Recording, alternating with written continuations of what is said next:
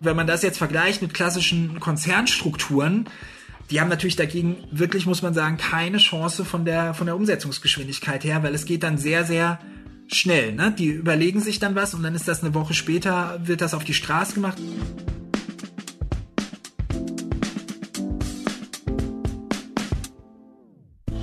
Herzlich willkommen zum Manager Magazin Podcast Das Thema. Mein Name ist Sven Klausen und heute wollen wir Sie informieren zu einer großen Unbekannten der deutschen Digitalwirtschaft, die, und deswegen wird es für uns erst richtig interessant, nicht nur unbekannt ist, sondern vor allem außerordentlich erfolgreich. Die Rede ist von Check24. Wie schreibt mein Kollege Jonas Rest doch so treffend in seinem aktuellen Report, ich zitiere, Check24 kennen fast alle, die Methoden und Macher dahinter fast niemand. Das wollen wir ändern, weil sich von eben diesen Methoden und eben diesen Machern doch eine Menge lernen lässt. Und ja, deswegen freue ich mich, dass mein Kollege aus der Redaktion, der das alles recherchiert hat, heute Morgen hier bei uns zu Gast ist, unser Tech-Reporter Jonas Rest. Guten Morgen, Jonas. Guten Morgen, Sven. Ja, Jonas, jetzt habe ich ja schon kräftig auf die Sahne gehauen. Dabei ist Check24 ja, ja eigentlich nur eine Website. Äh, wie kommen wir dazu zu behaupten, dass das eines der erfolgreichsten deutschen Internetunternehmen ist? Ja, ist tatsächlich gar nicht so einfach, Check24 einzuschätzen, weil Check24 weder Umsatz noch Gewinn veröffentlicht. Tatsächlich ist so, dass äh, die lieber Strafgebühren zahlen, als Bilanzen im Handelsregister zu veröffentlichen. Und ähm, es ist in der Tat auch so, dass selbst im Unternehmen nur sehr, sehr wenige wissen, wie viel die Gruppe insgesamt denn wirklich an Gewinn abwirft, wie viel Umsatz die machen, das wird sehr im kleinen Kreis gehalten. Wir, wir haben das trotzdem versucht natürlich raus ja. äh, zu finden. Und die Personen, mit denen wir gesprochen haben, die da äh, Kenntnis haben, haben uns das vorgerechnet, dass der Umsatz in, in diesem Jahr wohl so bei rund 1,1 bis 1,3 Milliarden Euro liegen soll, der Gewinn bei 100 bis 300 Millionen Euro. Und du siehst, das ist eine große Spanne. In der Tat. Und das liegt daran, dass Check24 so vieles sicher enorm profitabel ist, aber nicht unbedingt ähm, auf Gewinnen sozusagen gefahren wird. Also ähm, die könnten wohl auch eine halbe Milliarde Gewinn machen. Räumen Kenner ein, wenn sie das zeigen müssten. Müssen sie aber nicht, weil sie veröffentlichen das ja sowieso nicht. So. Und ähm, naja, also die Bewertung, wenn man dann das vergleicht eben mit öffentlich gelisteten Unternehmen und so weiter, dann kommt man bei einer Spanne von sechs bis 8 Milliarden Euro, was Insider da für äh, realistisch reichen. Und wenn man sich das anschaut, naja, Delivery Hero bewegt sich sicherlich in diesem Bereich, aber andere große deutsche Digitalunternehmen sind derzeit also wirklich deutlich äh, weniger wert. Ne? Zalando ist so rund 6 Milliarden wert. HelloFresh ist, äh, glaube ich, unter 3 Milliarden inzwischen wert. Auto 1 so ungefähr eine Milliarde. Also da, da sieht man schon, dass die sich vom Niveau her da, also sozusagen oberhalb der Big Names beschäftigen. Naja, und was du sag, gesagt hast am Anfang, nur ja. eine Website, das stimmt natürlich nicht, das ist, ähm, äh, das ist zwar eine Website, aber dahinter verstecken sich so rund 70 Unternehmen. Oh, das ist enorm. Dann kann ich mir schon einen Tick besser vorstellen, wie die auf diese Bewertung kommen. Sechs bis acht Milliarden. Du sagst dann in der Region tendenziell sogar höher als Salando, was ja auch sehr viele Menschen kennen, dann sag doch mal bitte, damit wir uns das noch besser vorstellen können, was machen die denn inzwischen eigentlich so alles? Genau, also begonnen haben die mit Finanz- und Versicherungsvergleich, äh, ja, also Vergleich eigentlich Vermittlung, aber das ist immer Vermittlung im, im, im Vergleichsgewand. Äh, also sie vergleichen, aber am Ende vermitteln sie dem Kunden eben auch Versicherungen, Kredite, Tagesgeld, dann DSL, Mobilfunkverträge, also alle diese Vergleichsdinge.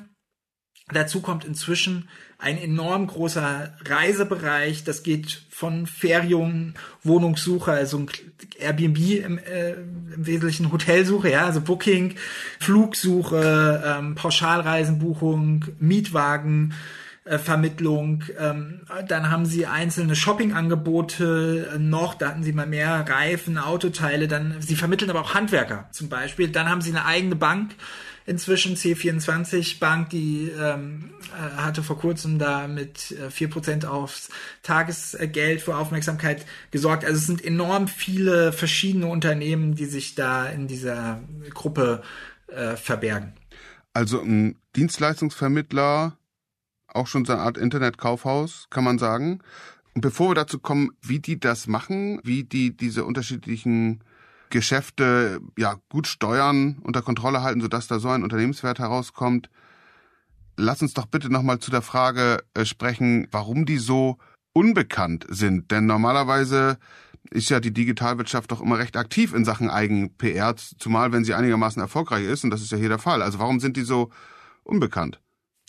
Ja, das ist absolut eine Besonderheit und das liegt daran, kurz gesagt, mhm. dass die beiden Gründer Henrich Blas und Eckhard Jules ähm, sich das leisten können, weil sie einfach keine Investoren überzeugen müssen. Die sind nicht an der Börse gelistet mit Check24. Die Gründer halten bis heute 82 Prozent an dem ähm, Unternehmen und äh, die Expansion finanzieren sie seit Jahren, also seit mindestens 2008 aus dem ähm, Cashflow und naja, da ist es gewissermaßen nachvollziehbar, dass sie gar nicht so groß über das Geschäft sprechen wollen. Also sie wollen, dass die Kunden, natürlich die Verbraucher, die Marke Check24 äh, kennen und geben dafür enorm viel Geld aus, aber über das Geschäft dahinter wollen sie natürlich nicht sprechen, weil es gibt natürlich diese Dynamik in der Start-up-Szene, dass in dem Moment, wenn große Finanzierungsrunden bekannt werden, stürzen sich alle drauf. Ja, also zuletzt sieht man ja mal wieder äh, dieser Quick Commerce Hype mit mhm. ähm, Gorillas und Flink und so weiter äh, zum Beispiel, wenn dann man sieht, da investiert äh, ein Investor sehr, sehr viel, dann wollen alle dabei sein. Und naja, da äh, das haben, haben sie gar nicht nötig. Da machen sie lieber den Bereich äh, äh, mal schön alleine aufgucken, dass das nicht so viele ähm, mitbekommen. Und auch, das, das hört man sozusagen auch aus der Unternehmensführung, also dass das auch stark an der, an der Konkurrenz von Google und Amazon liegt, weil eben Google und Amazon natürlich auch nicht äh, auch sich anschauen, wo wird Geld verdient im Internet und ähm, da, von daher versuchen die das möglichst intransparent äh, zu halten, damit es möglichst weniger gibt, die ihnen das Geschäft strittig machen. Also bloß keine schlafenden Hunde wecken, aber wenn die beiden Gründer Henrich Blase, Eckhard Jules 82 Prozent noch halten an Jack 24, dann äh, sind die auch recht vermögend, ne? muss man äh, sagen. Und auch das ist ein Grund mehr, unserer Aufgabe nachzukommen, da reinzuleuchten, wenn Leute sich da sicher wähnen in ihrer Verschwiegenheit. Ja, also wie reich sind sie? Es gibt eine, äh, es gibt ja eine herausragende Quelle, die reichsten ja. Liste des äh, Manager-Magazins. Die beste überhaupt. Und ähm, äh, dort stehen die beiden Check24-Gründer mit äh, 4,5 Milliarden Euro Vermögen tatsächlich noch vor den äh, Samba-Brüdern. Die stehen da mit, mit 4 Milliarden Euro drin. Und das ist generell bei der Reichsliste ja immer noch eher konservativ äh, gerechnet. Also es gibt andere, die schätzen das noch, äh, noch mal deutlich, äh, deutlich höher ein, aber ganz klar ist, sie sind sicherlich die erfolgreichsten Internetunternehmer ähm, oder, oder zumindest einige, also gehören da auf jeden Fall ähm, mit dazu. Mhm. Und du hast dich bei der Recherche dem äh, Thema Check24, den beiden Gründern, eben so genähert, dass du mit Insidern gesprochen hast. Klingt jetzt leichter als es ist, äh, muss man erstmal überzeugen im Umfeld recherchiert. Aber mit dir wollten die beiden auch erst nicht reden, ne? Nein, sie haben zuerst ähm, abgesagt. Sie geben sehr wenige Interviews, treten sehr wenig auf Konferenzen auf, wollten auch mit uns nicht reden, haben aber natürlich schon mitbekommen, wie das so oft äh, passiert, dass äh, ich dann doch mit recht vielen Leuten im Umfeld geredet habe, haben sich am Ende dann auch entschlossen, äh, doch selbst ihre Geschichte äh, zu erzählen. Und das ist natürlich schon sehr gut, um, um wirklich zu verstehen, wie sie ticken und ähm, wie sie sich auch selber sehen und wahrnehmen. Ne? Mhm. Und bevor wir zu dem Stil kommen, mit dem Sie unterwegs sind als ja, Unternehmenschefs, als Gründer zum Führungsstil, eine Frage, die auch immer sehr wichtig ist, gerade bei Unternehmerinnen und Unternehmern. Was sind das für Charaktere, für Typen? Ja, die sind sicherlich schon sehr charismatische Typen. Sie können aber auch wohl sehr unangenehm werden. Mir gegenüber waren, waren sie jetzt äh, wirklich nicht unangenehm, aber ich weiß aus meinen Gesprächen, dass äh, da durchaus Leute niedergebrüllt werden oder wie ihre Fans oder äh, so sagen halt, dass sie sehr leidenschaftlich äh, sind. Der, das ist, der Begriff ist öfter äh, gefallen. Und klar, das ist sicherlich durchaus typisch, das sind ultrakompetitive Typen. Also Henrich Blase zum Beispiel macht ähm, Sport nebenbei, es war im äh, Tennis Doppel sogar äh, Platz eins in der Weltrangliste in seiner Altersklasse, ne, sozusagen bei, bei, bei 50 plus. Aktuell ist er auf Platz 80, habe ich gesehen, der äh, im Einzel und 29 immer in der Weltrangliste im, im Doppel und Eckhals Jules ist, ist sozusagen Reiter. Also da sind sie, macht, macht da viel ähm, Polotiere und so weiter. Und ansonsten, dass sie versuchen aber sicherlich sehr low-key eher zu sein im Unternehmen auch. Ne? Also sie haben jetzt keine Personal Assistants, sie haben keine Sekretären, sie buchen die Flüge und Hotels selbst. Gut, das ist auch immer Test vom eigenen äh, Produkt. Äh, natürlich sind sie ein bisschen eigentlich äh, gezwungen dazu, ja, wobei äh, jetzt äh, man auch sagen muss, Henrich Blase muss seine Flüge nicht äh, selbst buchen, weil äh, er fliegt mit dem eigenen Privatjet das macht die Sache einfach. Verschiedenen Standorten herum, ja genau. Also er hat eine Berufspilotenausbildung gemacht in den USA und äh, kann da auf die Weise die Standorte, die ja wirklich in ganz Deutschland äh, verteilt sind, bereist er da. Mhm. Du hast gesagt, äh, in seiner Altersklasse 50 plus, also die sind beide schon schon über 50, ne, und sind sind beide schon zur Jahrtausendwende so im ersten Dotcom-Hype gestartet. Warum sind die so erfolgreich? Also von den Typen zu den Führungspersonen und zu ihrem Stil, zu dem Geschäftsmodell. Was machen die besonders? Ja, also entscheidend war sicherlich, dass sie sehr früh richtige Grundsatzentscheidungen getroffen haben, die ihnen einen enormen strategischen Vorteil gebracht haben. Und ganz zentral war dabei, dass sie erkannt haben, dass sie eine sehr starke Marke brauchen, um möglichst unabhängig von Google zu werden. Sie sind, als sie gestartet sind damals, hatten sie diese Erkenntnis noch nicht. Die sind erstmal mit verschiedenen Marken für Vergleichsportale gestartet, wie es damals sehr, sehr viele gemacht haben. Ne? Also das war jetzt nicht so, dass die auf die Idee gekommen sind, oh, wir machen ein Vergleichsportal und niemand anders mhm. sie auf die Idee gekommen, sondern da gab es starke Konkurrenz und sie hatten damals eben äh, E-Insurance für Versicherungen und Money World für Kredite und sie haben dann eine ziemlich radikale Entscheidung eigentlich getroffen, haben gesagt, sie geben jetzt diese ganze Reichweite, die sie sich da schon aufgebaut hatten, auf und setzen eben alles auf äh, Check24 um äh, mit dieser Marke unabhängiger von Google ähm, äh, zu werden. Und das haben andere nie gemacht. Ne? Also zum Beispiel Pro7 besitzt ja auch sehr viele Vergleichsportale, also Verivox, zum Beispiel äh, äh billigermietwagen.de, die sind aber diesen Schritt nie gegangen, weil das ähm, ja eben mit äh, auch mit mit vielen negativen Folgen, äh, sie Reichweite und so weiter verbunden ist. Aber Check24 hat dadurch natürlich inzwischen einen enormen Vorteil, günstiger die Kunden bei Google zu akquirieren und äh, unabhängiger zu sein. Und dann ist ein weiterer sicherlich äh, Knackpunkt für den Erfolg von Check24, dass sie in vieler Hinsicht durchaus ähnlich wie Amazon agieren. Also in der Hinsicht, dass eben nicht darauf geschaut wird, bei einer Business-Einheit ist die jetzt äh, nach zwei oder drei Quartalen ähm, äh, profitabel, sondern da wird sehr langfristig ähm, gedacht, da wird teilweise wirklich jahrelang erstmal investiert, um Marktmacht ähm, aufzubauen und so langfristig dann stärker zu profitieren. Und wie Amazon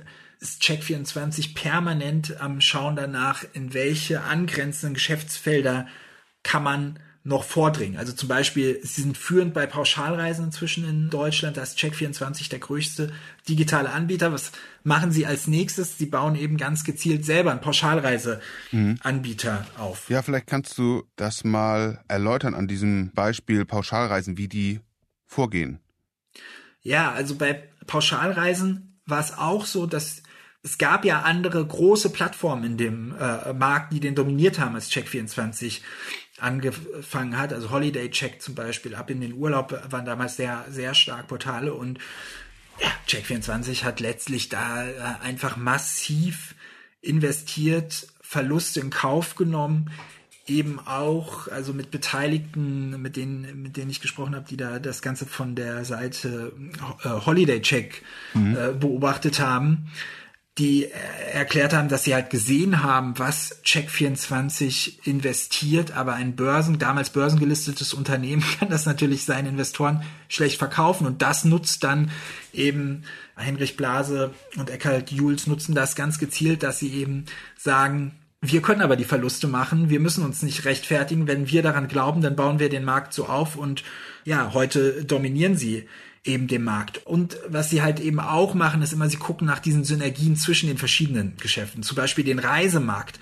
haben sie jetzt nicht gemacht, weil sie gesagt haben, oder nicht alleine deswegen gemacht, weil sie gesagt haben, oh, Reisen, das ist ja ein sehr interessantes Geschäft, sondern auch vor allem äh, sind sie äh, die Branche deswegen angegangen, weil sie eben gesehen haben, oh, mit Versicherungen verdienen wir zwar sehr, sehr viel Geld, aber auch dank Check24-Vergleich, naja, die Menschen wechseln halt ihre Kfz-Versicherung dann doch nicht häufiger als einmal im Jahr und bei vielen anderen Versicherungen natürlich noch äh, viel weniger. Das heißt, es gibt wenig Kontakt mit der Marke und die Kunden müssen doch immer wieder relativ teuer neu gewonnen werden. Aber wenn wir jetzt eine Hotelsuche haben, Hotels buchen die Leute eben öfter als eine Kfz-Versicherung zu wechseln. Also kommen die Leute immer wieder mit unserer Marke in Kontakt und das nutzen wir dann eben diese Bekanntheit, auch diese emotionale Aufladung, Reisen ist ein positives Thema. Dies nutzen wir dann eben, um das vielleicht wesentlich profitablere Geschäft mit ähm, Reisen, mit, mit Versicherungen dann eben darauf aufzubauen, sodass die Leute eben dann auch die Kfz-Versicherung über Check24 vergleichen und dort abschließen. Also in das Geschäft mit Pauschalreisen einzusteigen, kommt mir schon mutig vor von null, weil es, wie du sagst, es gab damals schon Wettbewerber, aber ich verstehe die Logik, dass du sagst, oder dass die gesagt haben, ähm, weil wir eben nicht auf Gewinn optimieren, wir investieren dann massiv und haben Vorteile im Vergleich zu börsennotierten Unternehmen. Aber Hotelsuche ist ja nochmal frecher, denn da gibt's ja einen Weltgiganten, kann man glaube ich sagen, mit Booking. Wie stellen die das an, dass sie da überhaupt eine Chance haben? Ja, also Booking ist sicherlich bei Hotelsuchen auch in Deutschland immer noch führend. Wenn man beides miteinander vergleicht, ist gar nicht so klar, wer, wer führend ist. Aber da du meinst mit beides, äh, Jonas, du meinst Pauschalreise und Hotel. Genau, also Booking ist ein Bereich, also wenn man jetzt nur die Hotelsuchen ja. vergleicht, dann ist Booking stärker als äh, Check24, das ist glaube ich gar keine Frage. Und naja, Gleichzeitig orientiert sich Check24 dann doch recht dreist auch an äh, Booking. Also wir haben die beiden Hotelsuchen von Booking und Check24 nebeneinander abgebildet und es sieht schon verblüffend ähnlich aus. Also wenn da nicht äh, die Marke drüber stehen würde, dann würden wahrscheinlich die wenigsten die beiden Hotelsuchen unter voneinander unterscheiden können, weil es praktisch äh, gleich aussieht. Und das äh, liegt daran, dass, ähm, also so wurde es mir erzählt, dass Check24 ja, sich da einfach ganz klar an Booking orientiert. Die sagen halt, ja, Booking ist bekannt dafür, wahnsinnig viele Tests zu machen, AB-Tests zu machen, um die Website zu optimieren. Also die machen es gibt mal so die Zahl von 25.000 Tests, die die machen im Jahr, wo sie halt testen, ah, wenn wir den Button jetzt einen Millimeter größer machen oder die Schrift ein bisschen fetter oder die Formulierung ändern, wie reagieren die Kunden? Und dann bekommt die eine Kundengruppe äh, das den Button ein bisschen größer ausgespielt, die andere ein bisschen kleiner und wer dann mehr abschließt, das wird dann ähm, umgeändert. So machen das ganz viele Tech-Konzerne, nur Booking macht das halt extrem. Und ähm, das wird dann umgesetzt in der Website. Und da sagt halt Check24, also wurde es mir zugetragen, naja, wenn die das so gut testen, dann nehmen wir doch einfach das Ergebnis der Tests und äh, bauen das so auf. Und zack, haben wir auch eine hervorragend funktionierende Hotelsuche. Ähm, und das natürlich äh, ist natürlich sehr dreist, aber wenn man eine Sekunde darüber nachdenkt oder wenn man dann diskutiert mit Insidern, dann sagen die schon, naja, ja, wir orientieren uns an denen, aber ähm, wir müssen halt auch einfach sehen, Booking ist halt ein hervorragendes Unternehmen ähm, und wir sind hier Check24, zwar groß in Deutschland, aber insgesamt global gesehen natürlich klein, weil das ist nur Deutschland. Also orientieren wir uns natürlich an denen, die wirklich prägen, wie das, wie, wie Menschen im Internet wahrnehmen. Ja, also Amazon, Booking und so, die prägen natürlich, wie Leute auf welche Button sie klicken. Und was sagen Blase und Jules äh, dazu? Das ist ja Kopiererei, ne? Ja, also wenn man da, ähm, wenn man mit mit Managern, ähm, ich habe ja unter anderem auch mit dem Verantwortlichen im Reisebereich ähm, gesprochen. Er sagt natürlich, es gibt schon Unterschiede, das ist ganz klar, aber naja, nein, sie sagen schon, also äh, sagen auch sozusagen, das ist ein herausragendes mhm. ähm, Unternehmen und äh, wir ähm, orientieren uns. Ja, ich, ich frage deswegen, da gibt's ja dann eine Gefahr von Klagen eigentlich, oder? Ja, also da achten sie schon drauf, dass sie sich da rechtlich sozusagen im richtigen Bereich mhm.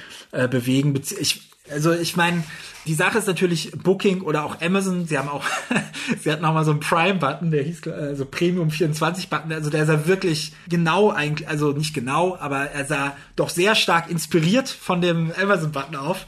Der Eindruck drängte sich mir auf jeden Fall auf aber auch Amazon ist natürlich sind auch natürlich Partner und äh, im Zweifel würde ich vermuten, ist, läuft das dann schon, schon so, dass sie dann auch gesagt bekommen von denen Freunde, ähm, jetzt ist es aber mal gut. Ja, ja.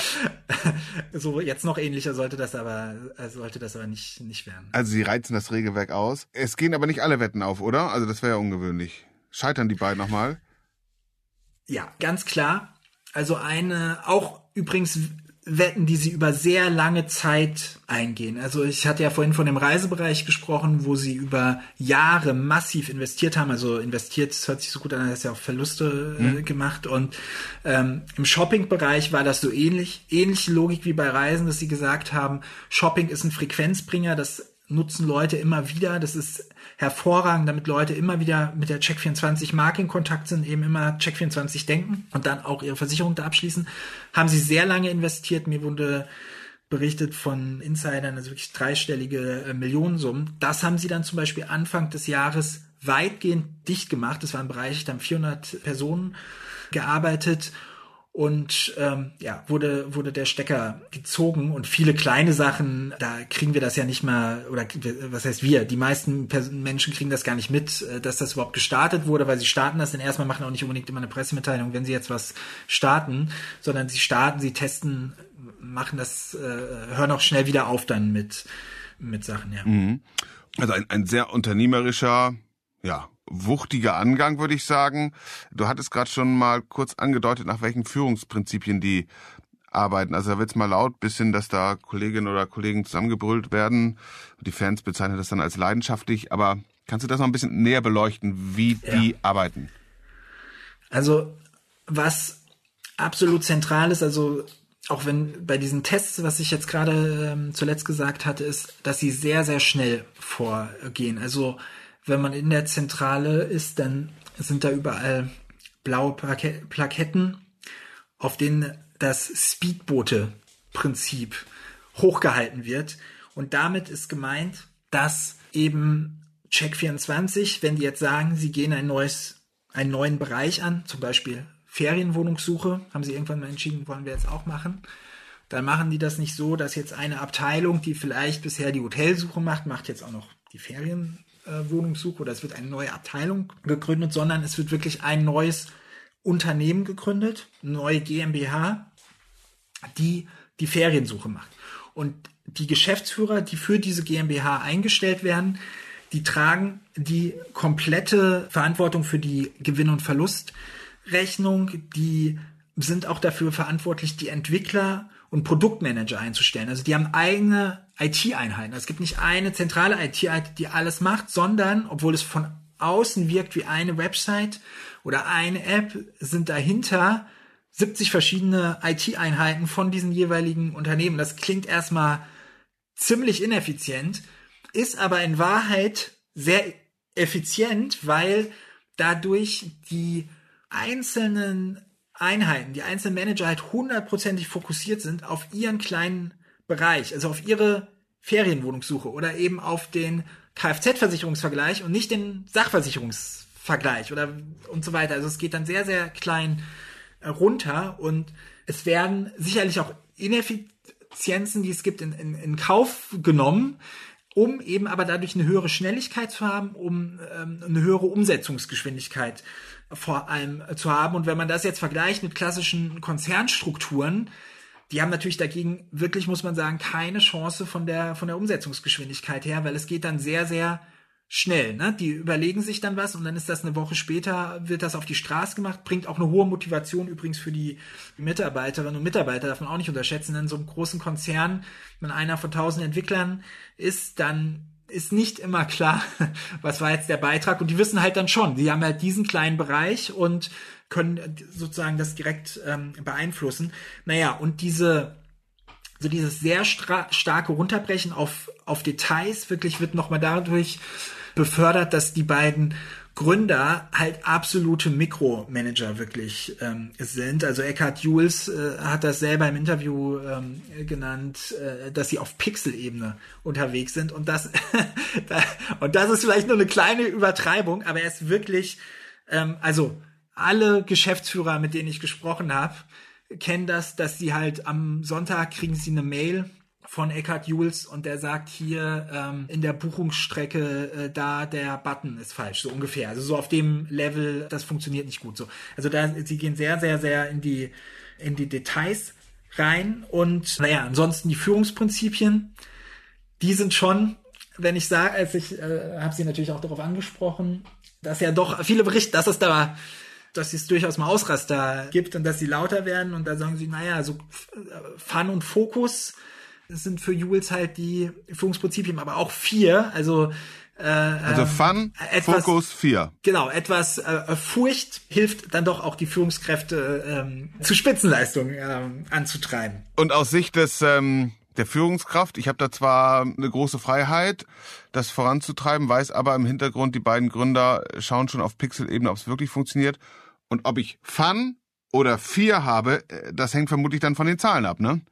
Das hängt von den Zahlen ab. Und zwar, die Geschäftsführer bekommen alle eine EBIT-Beteiligung von ihrem Bereich oder halt, wenn das jetzt klar ist, das ist ein Geschäft, da wird erstmal, äh, da wird es kein, kein EBIT geben, dann halt andere Bonusbeteiligungen. Ähm, Aber ähm, was sicherlich viele da anzieht, ist halt, dass es so eine Zwischenebene ist zwischen Start-up und Konzern. Also das ist eigentlich ganz ähnlich wie äh, Rockt Internet auch immer beschrieben ähm, wurde. Also dass es halt ähm, ja viele, also wenn man sich auch anguckt, woher kommen die Geschäftsführer, sehr viele Ex-Unternehmensberater, vor allem von Bain, wo ähm, Heinrich Blase und Eckhard Jules auch selber waren, sich äh, kennengelernt haben.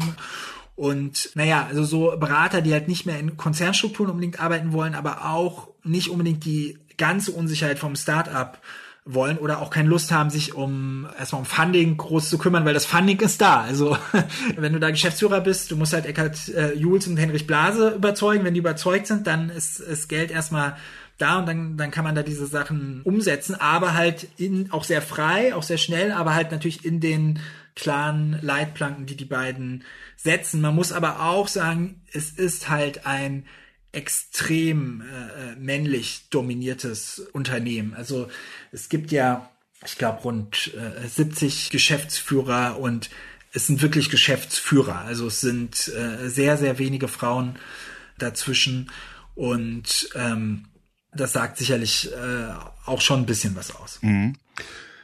Wenn wir mal so einen Strich drunter ziehen, vorläufigen Strich, ähm, aus deiner Sicht, du kennst die deutsche Digitalwirtschaft ja wie wenig andere, was können andere deutsche Digitalfirmen von Blase und Jules lernen und was vielleicht nicht?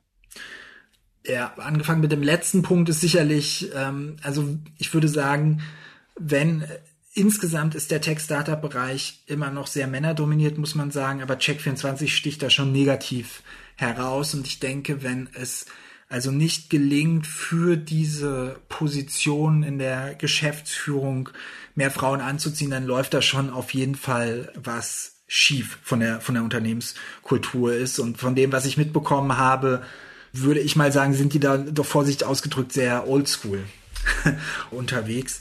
Und was ist positiv? Sicherlich ähm, ein, ein Punkt, über den wir jetzt noch gar nicht so sehr gesprochen haben, der immer wieder anklang, ist halt diese extreme Kundenorientierung. Also, dass ähm, die Check24-Gründer äh, schwören darauf und auch das steht überall auf diesen blauen Plaketten in der, in der Zentrale, ne, dass, dass äh, es immer erst um den Kundennutzen gibt und man muss sagen, das ist tatsächlich auch ein bisschen mehr, sagen ja sehr viele, ne, weil das ist ja das Mantra Kundenorientierung.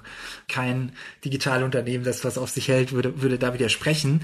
Aber im Fall von Check24 würde ich sagen, ist es schon mehr. Also die sind da sicherlich von der Herangehensweise auch da wieder eben diese, dieses langfristige Herangehen, dass sie schon immer gucken erstmal und das ist ja durchaus wie Google und Amazon so wirklich auch arbeiten, dass sie mir erstmal schauen, was können wir machen, was der Kunde hat und dann im zweiten Schritt wird natürlich auch geschaut, okay, und wie drehen wir das jetzt, dass wir richtig gut davon profitieren und das stark monetarisieren.